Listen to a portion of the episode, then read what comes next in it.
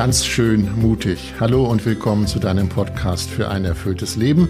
Mein Name ist Andreas Bormann und ihr wisst das, alle zwei Wochen und auch heute bin ich mit der Philosophin, Theologin und Bestsellerautorin Melanie Wolfers verabredet. Wir reden dann über das Leben, über das, was uns beschäftigt im Leben. Wir nennen das die Facetten des Lebens. Doch bevor ich Melanie ein Hallo zurufe, möchte ich all denen danken, die uns schreiben und die ganz schön mutig mit ein paar Euros unterstützen. Wer sich jetzt fragt, wie das geht, schaut einfach in die Show Notes dieser Sendung oder auf die Homepage von Melanie. Dort findet ihr alle Informationen. Heute ist es ein wenig aufregend, denn es gibt etwas zu feiern. Womöglich ist Melanie ein wenig erleichtert, womöglich ist er ein bisschen stolz, denn Melanies neues Buch steht in den Buchhandlungen. Es heißt Nimm der Ohnmacht ihre Macht, entdecke die Kraft, die in dir wohnt. Ihr ahnt es, wir reden über das Buch und wir reden über das Gefühl der Ohnmacht. Nun aber ein Hallo Melanie. Hallo Andreas. Melanie, wie war das, als die ersten gedruckten Exemplare vom Briefträger bei dir landeten? Genial. das Buch in die Hand zu nehmen, mhm. zu spüren, den schönen Umschlag, das zu sehen, wie toll es gestaltet ist und dann das so durchzublättern, das Geräusch der Blätter, der frische Geruch eines frisch gedruckten Buches, mhm. in das doch viel Zeit und Liebe und Gedankenschweiß hineingeflossen ist, ist schon ziemlich sensationell schön.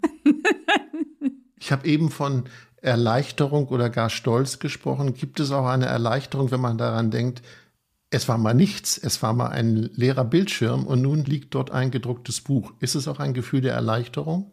Das Gefühl der Erleichterung war eher, als ich wirklich das fertige Manuskript an den Verlag gemailt habe. Jetzt ist es primär Freude und natürlich auch ein Stolz, Dankbarkeit. Die Erleichterung war, als ich das Buch mit dem Schreiben fertig war und abgeschlossen habe. Mhm. Und wenn du es jetzt in den Händen hast, ist es für dich so, dass du auch eine gewisse Spannung verspürst? Na, wie werden wohl die Reaktionen sein?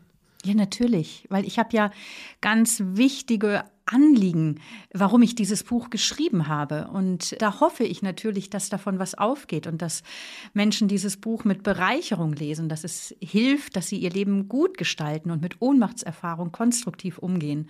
Und von daher bin ich aufgeregt. Das ist so wie, ja, wenn in, nach, nach neun Monaten Schwangerschaft ein Kind auf die Welt kommt und das jetzt irgendwie, äh, ja, ich bin gespannt, wie es laufen lernt. Mhm. Ich hatte ja die Gelegenheit, äh, die sogenannten Druckfahnen zu lesen. Und ich äh, war überrascht, wie vielfältig das Thema Ohnmacht ist auf der einen Seite, habe mich ertappt und auch gefragt, welche Situationen in deinem Leben sind ohnmächtig, womöglich gegenwärtig ohnmächtig.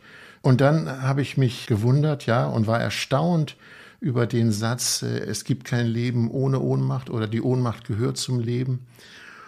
Und weiterhin war ich doch wirklich verblüfft, das muss ich nochmal nachlesen. Man kann sogar was dagegen tun, gegen die Ohnmacht. Äh, ich habe mich eher immer dabei ertappt, dass ich sie verdrängt, vergessen oder nicht haben wollte. Das war so meine Reaktion auf deine Druckfahnen. Erstaunt dich das jetzt oder Beruhigt dich das, oder? Na, dann sind wir ja schon mal zu zweit, Andreas, ne? Ja. und wahrscheinlich nicht nur zu zweit. Also ja. ich kenne es ja auch aus dem eigenen Leben, dieses fürchterliche Gefühl von Überforderung, Hilflosigkeit, ohnmächtig sein. Ich bin da irgendwie einer Situation oder Grenzerfahrungen mhm. ausgeliefert. Und das ist, finde ich, ein schreckliches Gefühl und mhm. würde es am liebsten auch abschütteln und habe es so im Laufe meines Lebens doch ein Stückchen immer mehr auch gemerkt, dass das funktioniert nicht wirklich. Aber der wichtige Punkt ist eben genau, wie du gerade sagst, du hast dich ertappt, dass du es eigentlich lieber verdrängst. Und das ist einfach ein ganz wichtiger Punkt, dass das nicht hilfreich ist, mhm. und, sondern die Frage, wie kann ich denn damit umgehen? Und dann kann ich eben auch, wenn ich bewusst mit dem Gefühl umgehe, auch in die Kraft finden, die in mir steckt. Und deswegen heißt der Untertitel meines Buches ja auch, also der Titel heißt, Nimm der Ohnmacht ihre Macht der Untertitel Entdecke die Kraft, die in dir wohnt. Also das, was du von dir beschreibst, ist genau die ja. Situation, in die ich hineinschreibe, weil ich glaube, sie geht ganz, ganz vielen so, inklusive ja. Melanie. Ich darf sagen, dass ich es nicht nur verdränge, sondern es gibt auch Momente, kann ich nachher nochmal erzählen, äh, Ohnmachtsgefühl, was wahnsinnig wütend macht und ja, was mich fast aggressiv werden lässt. Aber dazu später. Ich habe in deinem Buch nein, in den Druck fahren, um präzise zu bleiben, gelesen, da gibt es ein Kapitel ganz im Privaten aus meinem Tagebuch im Juni 2005. Da habe ich mhm. gedacht, das finde ich mutig, mein Tagebuch veröffentlichen. Drei, vier Sätze. Es steht dort, ich hasse es wie die Pest, ohnmächtig zu sein. Stimmt. Mich nicht auszukennen, finde ich schrecklich. Ich werde gereizt und ungeduldig, versuche die Situation in den Griff zu bekommen, die Sache zu regeln oder unter Kontrolle zu bringen. Wenn mir das Leben einen Strich durch die Rechnung macht und eine Krankheit meine Pläne durchkreuzt. Ich weiß, Melanie, du hast an diesem Buch gesessen und plötzlich hattest du einen positiven Corona-Teststreifen und es wurde ganz schlimm. Inwieweit hast du Ohnmacht gespürt während des Schreibens? Ja, also das ist tatsächlich ein Punkt. Ich habe Anfang Oktober Corona bekommen und hänge bis heute noch an den Nachwehen. Also jetzt geht es mir schon spürbar besser, aber ich bin noch längst nicht wieder gesund und kraftvoll.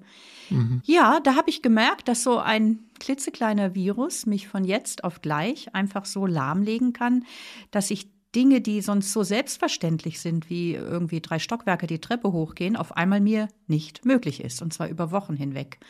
Und das ist natürlich schon eine deutliche Grenzerfahrung oder Ohnmachtserfahrung, wo mein Körper mir Grenzen aufzeigt und mir etwas auf einmal äh, nicht mehr möglich ist, was sonst absolut selbstverständlich ist. Und ich meine, das ist insgesamt natürlich eine schwierige Zeit gewesen für mich, zumal ich auch in der Endphase des Buches war. Und zugleich, ja, war es, habe ich dann schon auch so gedacht, ja, da erlebe ich jetzt gerade, andere erleben ja ganz andere äh, dramatische Grenzerfahrungen, aber da erlebe ich jetzt in einer kleineren Sache Ohnmacht, über das ich gerade schreibe. Bis dahin, dass ich dann so mit meinen Mitschwestern gewitzelt habe, naja, nächstes Mal schreibe ich mal wieder über ein anderes Thema ein Buch, weil jetzt, wenn ich über Ohnmacht schreibe, kriege ich sowas, dann schreibe ich nächstes Mal lieber über ein positives Thema das Buch, dann kriege ich das dann auch vielleicht.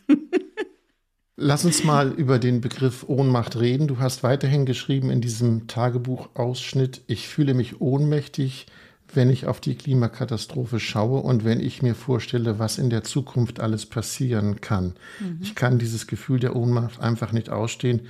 Das will ich ändern. Geht das? Fragezeichen. Darüber reden wir später.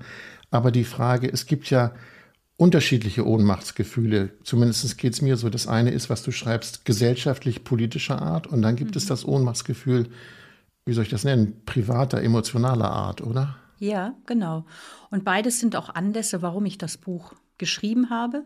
Mhm. Ja, also es, es gibt sowohl eben auf der individuellen Ebene die Erfahrung von schweren Schicksalsschlägen oder von dem, ja, dass jemand, also eine, eine schwere Erkrankung, oder dass irgendwie eine Beziehung in die Brüche geht. Es gibt aber auch, auch weniger dramatische Erfahrungen, die ihn einen aber auch hilflos machen. Also so, dass jemand in einer lauten Wohnung wohnt, die ihn nicht zur Ruhe kommen lässt und, und dagegen nichts machen kann oder reingelegt worden ist und keine Mittel hat, finanziell oder rechtlich sich zu wehren. Oder die Frage, wie kann ich mit den gestiegenen Energie- und Lebensmittelkosten so umgehen, dass ich einigermaßen über die Runden komme. Also es gibt viele Bereiche, so im persönlichen Leben oder im Beziehungsleben, Beziehungen, dass ein Kollege im Berufsleben mich irgendwie auflaufen lässt oder ein geliebter Mensch in sein Unglück rennt, wo mhm. wir an die Grenzen des Machbaren stoßen. Und das ist schon ein wichtiger Faktor, warum ich das Buch geschrieben habe, weil wir, glaube ich, tagtäglich immer wieder auch äh, kleinere und bisweilen einfach auch große Grenz- und Ohnmachtserfahrungen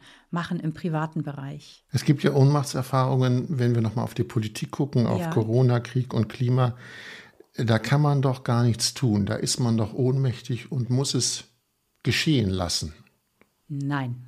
Nein? Ähm, mhm. Und das ist der zweite wichtige Punkt, warum ich dieses Buch schreibe. Also du beschreibst gerade in dem, wie du es gesagt hast, ein ganz, ganz, ganz, ganz verbreitetes Gefühl. Also so der Glaube an eine bessere Zukunft ist, also zum Beispiel im Blick auf das Klima, immer mehr der Ohnmacht gewichen angesichts der Klimakrise oder angesichts der sich überschlagenen Krisen. Also in wenigen Generationen können wir in einer um drei Grad heißeren Welt leben und die Klimakatastrophe eskaliert Tag für Tag.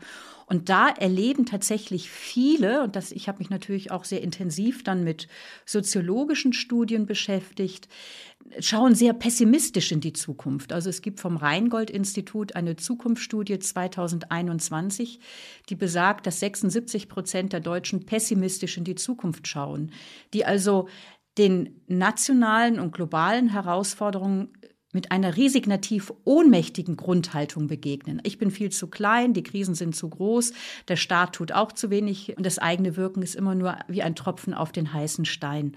Und das halte ich für ein ganz, ganz fatales Gefühl, ähm, weil es uns dann in, entweder in die Verdrängung führt oder in die Resignation oder nach mir die Sinnflut. Und natürlich können wir Dinge tun, auch in der Klimakrise. Wenn wir mal das andere Feld nehmen, nämlich die Ohnmacht im, ich habe darüber nachgedacht, bevor wir diesen Podcast jetzt aufnehmen, äh, wie das eigentlich bei mir ist. Vielleicht ergänzt du das mit deinem Leben. Ich habe so drei große Bereiche entdeckt, wo Ohnmacht mich ein bisschen fuchsig macht. Der eine Bereich ist der berufliche, die Ohnmacht. Da bestimmt jemand über mich und hat mir etwas zu sagen, dem ich nicht ausweichen kann. Das zweite Feld war für mich das Erziehungsfeld.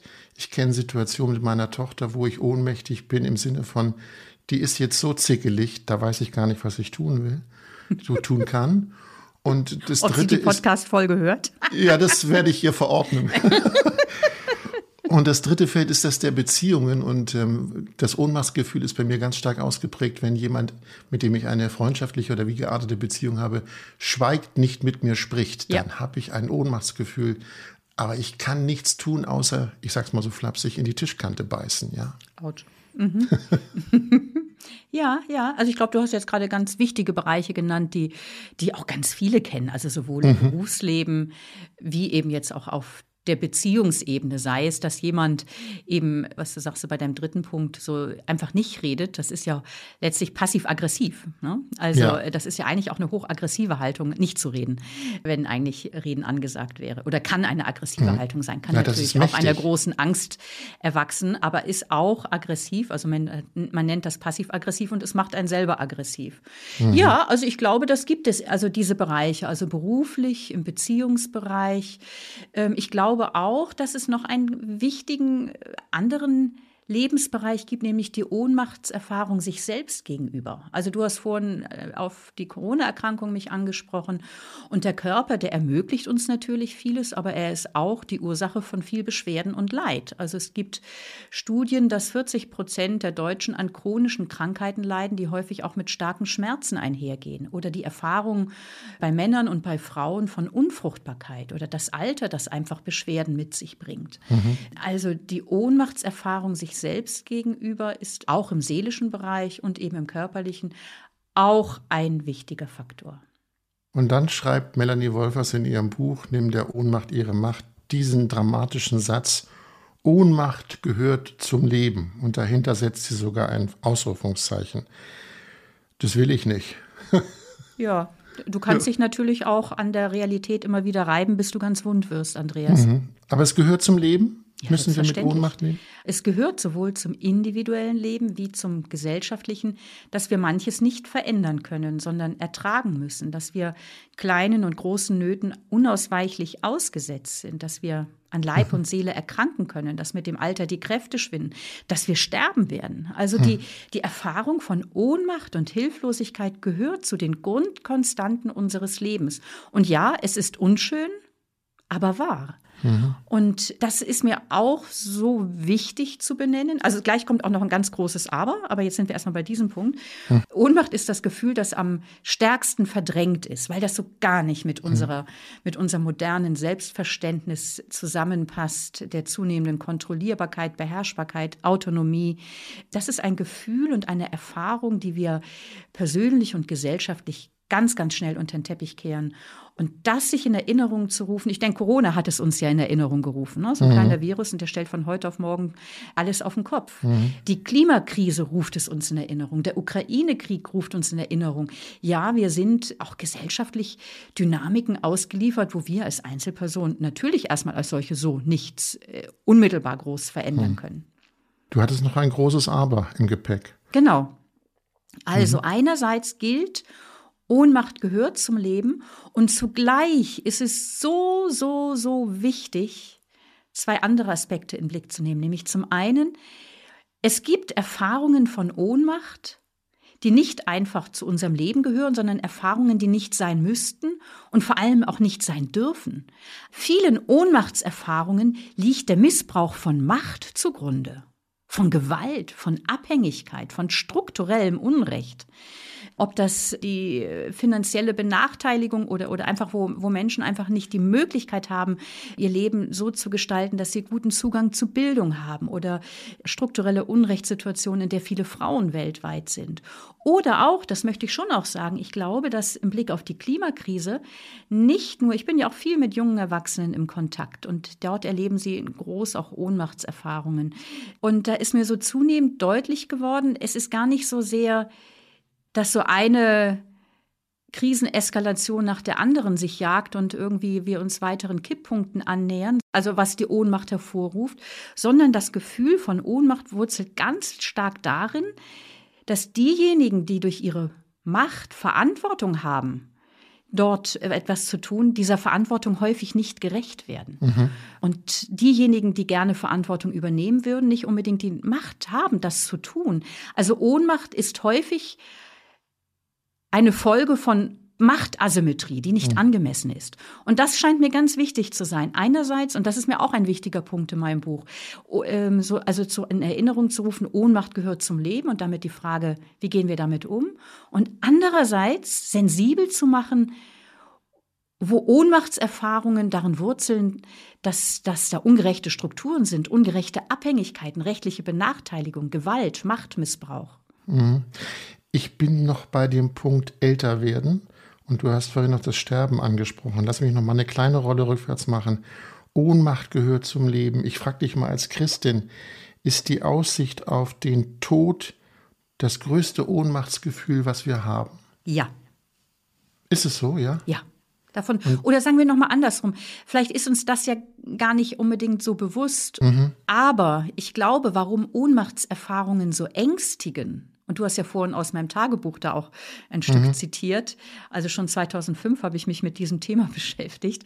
Warum Ohnmachtserfahrungen so ängstigen, ist ja, vielleicht können wir da auch gleich noch mal ein bisschen drüber sprechen. Wie fühlt sich denn Ohnmacht an? Mhm. Also ich glaube, in der Tiefe ängstigen so Erfahrungen von Ohnmacht, von Hilflosigkeit, von Ausgeliefertsein so existenziell, weil sich darin im letzten der totale Kontrollverlust, das Sterben geliebter Menschen und das eigene Sterben andeuten. Aber es gibt ein Licht in deinem Buch, wenn wir jetzt gerade mal ein bisschen düster sind. Ähm, sich ohnmächtig fühlen, du hast das eben angesprochen, wie fühlen wir eigentlich Ohnmacht? Der Satz heißt, sich ohnmächtig fühlen, heißt nicht unbedingt ohnmächtig sein. Genau. He heißt das, äh, wir irren uns manchmal, wenn wir glauben, wir sind ohnmächtig. In der Tat. Und nicht nur manchmal, sondern sehr oft, glaube ich. Aha. Das war das Zweite. Aber ich habe ja vorhin gesagt, einerseits Ohnmacht gehört zum Leben, aber mhm. es gibt auch Ohnmachtserfahrungen, die aus Ungerechtigkeit erwachsen. Und das Zweite, wir können uns ohnmächtig fühlen, ohne dass wir an diesem Punkt wirklich schon angelangt sind. Sich ohnmächtig zu fühlen heißt noch lange nicht auch tatsächlich hilflos und ohnmächtig zu sein. Also zwei Beispiele. Wie oft passiert es in Beziehungen, dass Menschen viel zu früh einknicken und sagen, ja, da kann ich nichts machen oder sich irgendwie wehrlos und hilflos fühlen und sie es eigentlich überhaupt nicht sind. Also es gibt immer wieder, und, und ich erlebe das häufig, äh, auch in Begleitung, wo ich denke, Mensch, das ist doch eigentlich ein kraftvoller Mann oder eine kraftvolle Frau. Und dann erzählt die irgendwie ganz eingeknickt und hilflos, ja, aber da war eine Situation, da konnte ich nichts machen, da war ich ohnmächtig. Ähm, und wenn man da mal genauer hinschaut, dann ist das wie so ein Befreiungsschlag, wenn ihn aufgeht. Ja, ich habe mich ohnmächtig gefühlt aber ich war es ja eigentlich noch lange nicht, hm. sondern vielleicht geprägt durch Veranlagung, durch Lebensgeschichte etc. habe ich mich ohnmächtig gefühlt, aber eigentlich hatte ich Handlungsspielraum. Und das ist, glaube ich, auch ein ganz, ganz wichtiger Punkt, eben dieses Gefühl der Ohnmacht auch darauf abzuklopfen, ja, ist es denn eigentlich angemessen oder kippe ich viel zu früh in eine Hilflosigkeit und in eine resignative Passivität, die unterdrückt äh, oder die, die verhindert, dass ich mich auf meine Hinterbeine stelle, mich engagiere, im persönlichen oder im gesellschaftlichen. Ist die Hilflosigkeit, sagen wir mal, die Schwester von Ohnmacht? Ja, ich würde würd mal ganz zurückfragen, Andreas, wenn du mal so in Situationen schaust, wo du dich ohnmächtig gefühlt hast, wie würdest du das innere Erleben beschreiben? So mal mit ein paar Begriffen, so ein Bedeutungs- oder Erfahrungsfeld. Naja, es ist schon eine gewisse Hilflosigkeit, es ist ein Gelähmtsein, es ist ein Blockiertsein, es ist ein Gefühl von, ich würde gern etwas tun, aber ich kann es nicht tun. Also ich kann so nicht reagieren. Ich könnte wütend werden, ja. Aber letztendlich bin ich, wie soll ich sagen, ja, blockiert. und ähm, mit dieser Blockade lebe ich dann. Genau. Und ich glaube, jetzt hast du ja ein ganz großes Begriffsfeld und Erfahrungsfeld genannt. Ne? Also ich bin blockiert, ich kann nichts tun. Also auch so der Verlust von Einfluss und Macht in einer konkreten Situation irgendwas zu kontrollieren oder zu bewirken. Also die Erfahrung von Hilflosigkeit. Ich habe kaum Einfluss auf eine Situation, unter der ich leide oder bekomme ein bedrohliches Geschehen nicht in den Griff. All das sind so, so Punkte, die, die das Erleben von Ohnmacht beschreiben. Und noch einmal, ich glaube, es geht ja nicht immer erst um diese ganz dramatischen Dinge, sondern eben auch wirklich so im, im, im Alltag, wie du vorhin sagtest, ja, wenn meine Tochter zickelig wird und ich irgendwie jetzt gar nicht weiß, was ich tun soll oder jemand einfach seinen Mund nicht aufmacht. Mhm. Oder ich, ich fange mit das Buch an, mit einem Beispiel, das, glaube ich, sehr schnell in Erinnerung ruft, so dieses Gefühl, wie kann es sich anspüren, wenn man ohnmächtig ist, nämlich, ohne dass man das vielleicht gleich so nennen würde. Ich glaube, es bringt einen ja nicht so schnell in Rage oder auf jeden Fall viele Menschen, wie wenn sie im Stau stecken. Ja, da hat man es ja. irgendwo eilig, will irgendwo hin und dann heißt es zehn Kilometer Stau. Im Schneckentempo geht's voran, die Nerven stehen unter Hochspannung. Und es ist ja interessant, dass dieser Stop-and-Go-Verkehr einen so richtig rasend machen kann. Und ich glaube, das liegt nicht primär am Zeitverlust, sondern an der Erfahrung, die du gerade auch beschrieben hast. Ich bin blockiert. Ja, ich habe keinen ja. Einfluss darauf, vorwärts zu kommen. Ich mhm. bin zur Untätigkeit verdammt, ich fühle mich ausgebremst. Mhm. Kurz, ich fühle mich ohnmächtig. Und das ist ein ätzendes Gefühl und diese Erfahrungsmomente gibt es in kleinen und großen Momenten im Alltag einer jeden Person. Melanie, bevor wir darüber reden, wie wir umgehen können mit der Ohnmacht, würde ich gerne noch mal dein Buch zitieren. Ich habe in den Druckfahnen eine Stelle gefunden, ich zitiere sie mal. Das Gefühl der Ohnmacht gehört zu den am stärksten abgewehrten Gefühlen ja. der modernen Gesellschaft. Es gibt einige typische Fluchtrouten, um dem Ohnmachtsgefühl auszuweichen. Ich bleibe mal bei dem Wort Fluchtrouten. Welche sind das? Ich entfalte mehrere in meinem Buch. Ich möchte jetzt drei nennen. Also einmal ist diese Fluchtroute, so das eigene Unbehagen zu betäuben und sich abzulenken. Da stopft jemand Essen in sich rein, äh, flüchtet in die Weiten des Internets oder stürzt sich in Arbeit und Freizeitaktivitäten. Also Hauptsache, man ist beschäftigt und kommt nicht zur Besinnung und merkt, dass man sich mies fühlt. Mhm. Also äh, die Fluchtroute, das Unbehagen betäuben und sich ablenken. Eine zweite Fluchtroute, die schon eine Autobahn ist, so häufig wird sie befahren, ist die Wut. Mhm. Ach, bevor ich das erzähle, erzähl du doch mal. Du hast es vorhin gesagt. Ja, eigentlich kennst du, dass Ohnmacht dich wütend macht. Ich erzähle eine ganz kleine Geschichte, ja. die äh, mit meiner Tochter, eben, da war sie noch klein, zu tun hat. Die Sonne knallte vom Himmel. Wir wollten einen Ausflug machen. Ich habe ihr gesagt, wir setzen eine kleine Mütze auf, weil die Sonne wirklich zu sehr sticht. Und sie war schon in dem Alter, wo man eitel ist und setzt die Mütze nicht auf. Ich sage, setz die Mütze auf. Nein, ich setze die Mütze nicht auf. Ich sage, setz die Mütze auf. Sie setzt die Mütze nicht auf. Was mache ich? Ich mache Erpressung. Wenn du die Mütze nicht aufsetzt, dann fahren wir nicht los. Und daraufhin sie, ja, dann fahren wir nicht los. Also die Sache hat sich dann irgendwie ja, die gelöst. hat ja einen guten, starken Willen, die, deine Tochter. Die hat, die, die hat gut dagegen gehalten. Aber es ist für, für uns beide, sie erinnert das auch, für mich ist es, wenn ich über Ohnmacht rede anlässlich deines Buches, ist es wirklich eine elterliche Ohnmachtserfahrung, ja. die im schlimmsten Fall dazu führen kann, dass man was Falsches macht mit seinem mhm. Kind. Mhm. Aber das ist für mich wirklich eine Ohnmachtserfahrung, wo ich dachte, jetzt weiß ich echt nicht weiter. Ja. Ja. ja. Nicht ja. weiter wissen, das ist der Punkt. Ne? Genau, nicht weiter wissen. Eigentlich wolltet ihr losfahren, ihr seid ausgebremst, ihr bremst euch gegenseitig aus und, und was jetzt? Du stehst da machtlos davor. Ja ja. vor der Bockigkeit von euch beiden, mhm. sozusagen. Oder, oder nenne ich Bockigkeit von euch beiden, aber wie ihr, wie ihr einfach mit diesem Konflikt umgeht. Ja, ja. Das Schöne daran war, wir waren umgeben von Menschen, die sich diesen Konflikt genüsslich angesehen ja, haben. Ja, super, hilfreich. Und haben das sie auch geholfen Spaß. oder nur gegrinst? Das, das, hat mir gar nicht geholfen. Ja. Es furchtbar. Nun gut, das, das ist die Anekdote. Ja, ich würde da jetzt eben gerne noch kurz zwei Sätze zur Wut sagen. Du hast ja. jetzt gerade so diese Erpressung genannt, aber ich würde mhm. gerne noch auf diese Wut eingehen, weil das kann ja dann dahin führen, dass, also Manche Menschen werden dann laut und schreien oder werden sogar gewalttätig ne? und, genau, und geben dem ja. Kind einen Klaps. Und das ist eine ganz verbreitete Fluchtroute oder Maske, unter der sich das Ohnmachtsgefühl versteckt. Also, dass man lieber Wut empfindet, als sich die Ohnmacht eingesteht. Also auch in, in Beziehungskrisen. Oft fällt es eben leichter, auf die geliebte Person wütend zu sein, als sich einzugestehen, ja, es tut mir unsagbar weh, die Distanz, die zwischen uns entstanden ist.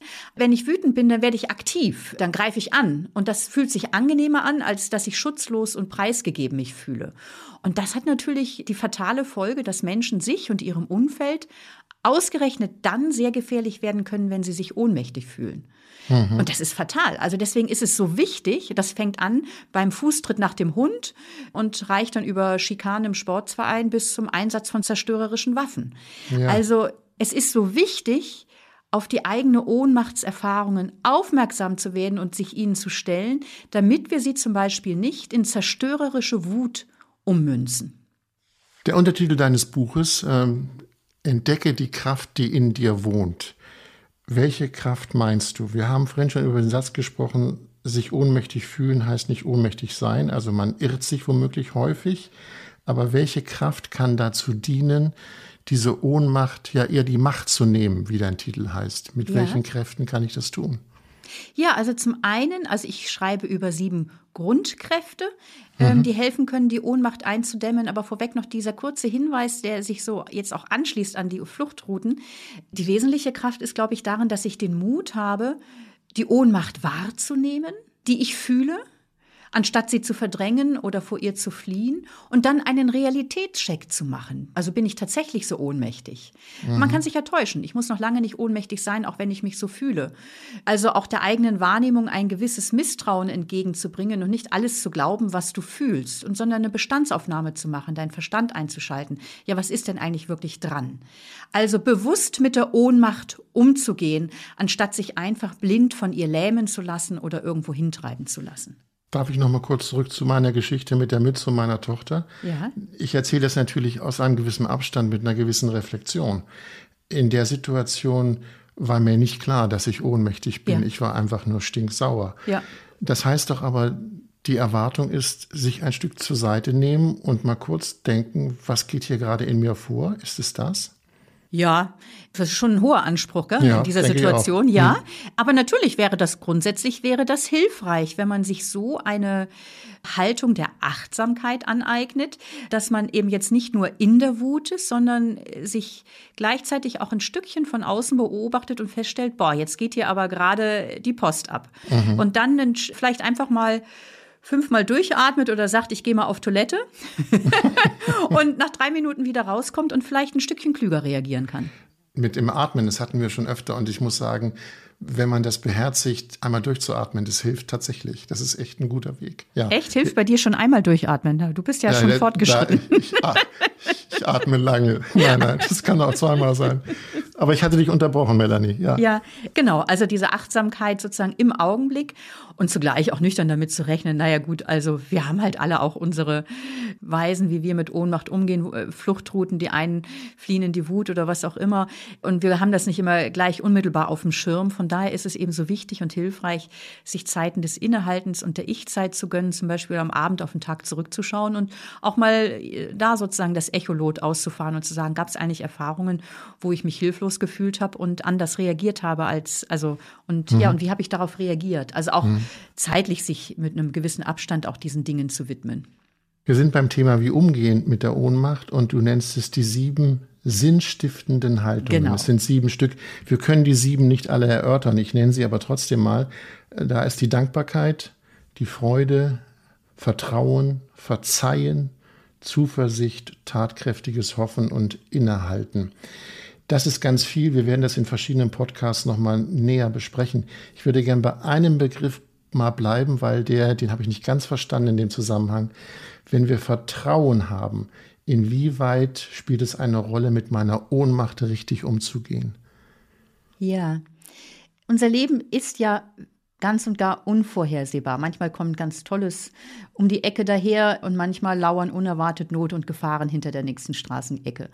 Und manchmal ist das Leben einfach auch verdammt schwierig und unheimlich. Und dann ist ja die Frage, wie können wir mit dieser bleibenden Unberechenbarkeit und den Krisen umgehen?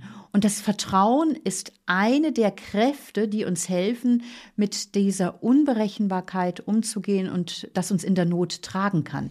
Nämlich, es ist die Kraft, das Vertrauen befähigt mich, in Krisen darauf zu bauen und darauf zu hoffen, dass ich diese dunkle Zeit überstehen werde und es auch weitergeht, auch wenn ich jetzt noch überhaupt keine Idee habe, wie das aussehen kann oder funktionieren soll. Aber mhm. das Vertrauen, also die Kraft in Krisen nicht zu verzagen und nicht in der Ohnmacht zu erstarren, sondern Vertrauen aufzubringen in mich selbst, dass ich diese Krise irgendwie auch mit ihr umgehen kann, Vertrauen aufbringe in andere und ins Leben. In mich selbst, da sind wir bei einem Punkt, den wir oft schon besprochen haben, zu verschiedenen Facetten des Lebens, heißt das, wenn ich meine Ohnmacht kennenlernen will, muss ich schon ein Stück ja mit mir mich beschäftigen? Ja. Das ist ja auch eine der sieben sinnstiftenden Haltungen, die du genannt hast, innehalten. Also mhm. das ist einfach die, ja, die Basisvoraussetzung, glaube ich, von allem, um mit der Ohnmacht gut umzugehen und die Kräfte zu entfalten, die in uns schlummern, dass wir es uns wert sind und dass wir den Mut haben, wahrhaftig mit uns selbst umzugehen, in unser Leben zu schauen und zu spüren, was fühle ich und dann auch sich der Erfahrung von Ohnmacht zu stellen und sich dann eben auch da der Mut zur Wahrhaftigkeit auch der mutigen Frage zu stellen, ja, ist es tatsächlich auch schon so weit oder flüchte ich da auch in eine gewisse Opferrolle, weil die mich auch von der Verantwortung von meinem eigenen Leben entbindet? Melanie, es gibt noch ganz viele andere Punkte in dem Buch Nimmt der Ohnmacht ihre Macht. Wir können diese Punkte gar nicht in einem Podcast alle erörtern, aber wir kommen darauf zurück im Laufe weiterer Episoden. Nun liegt dein Buch vor dir und die Frage ist, ähm, tritt jetzt eine große Lehre ein im Sinne von, jetzt habe ich eigentlich nichts mehr zu tun? ähm, du rechnest jetzt äh, nicht mit einem Ja, oder?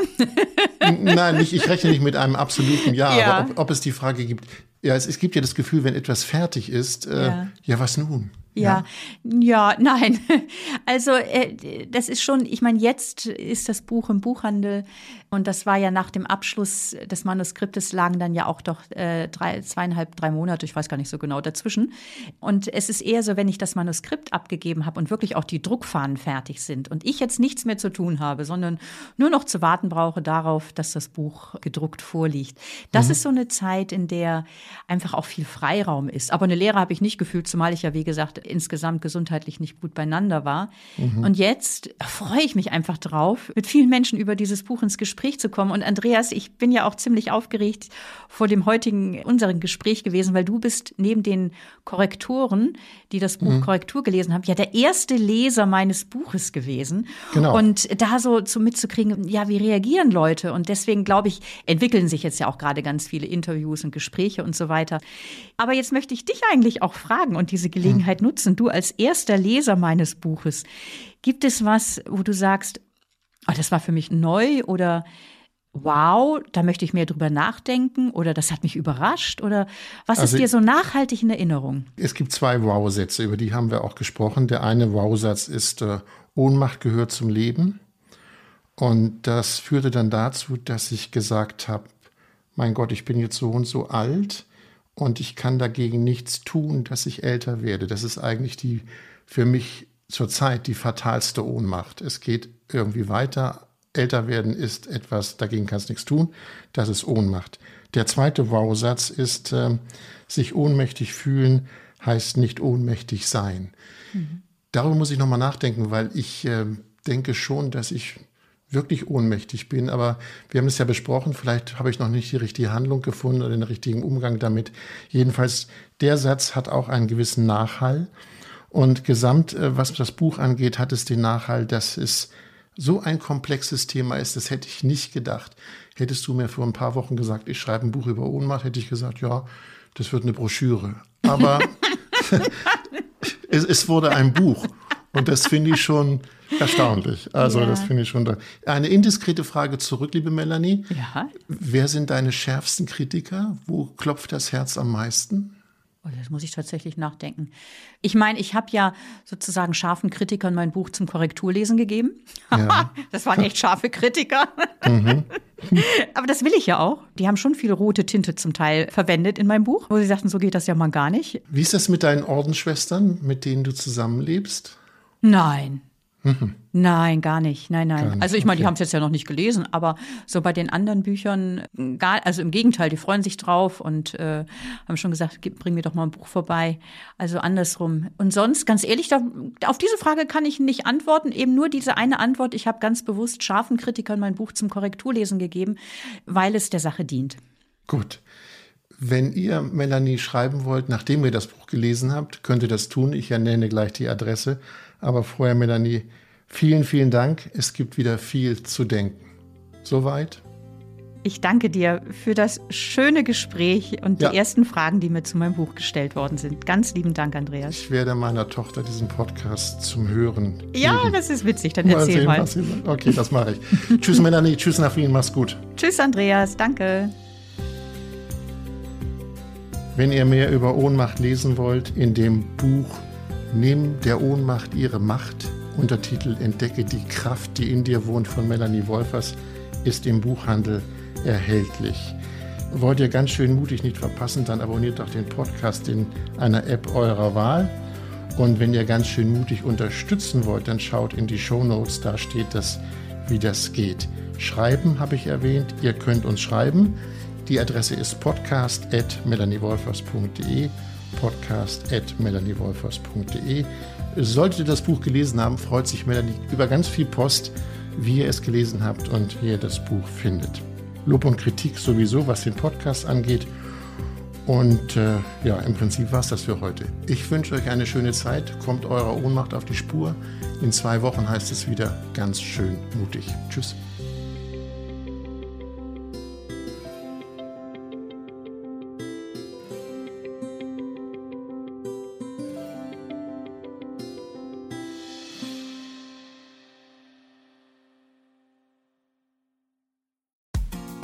Frauenstimmen.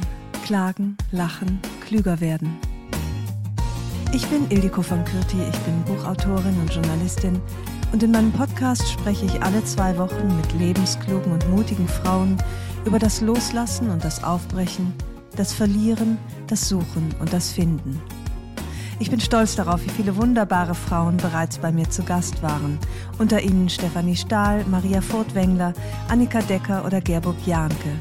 Und ich freue mich auf alle, die noch kommen. Ihr könnt Frauenstimmen überall dort hören, wo es Podcasts gibt. Herzlich und hoffentlich auf bald. Eure Ildiko.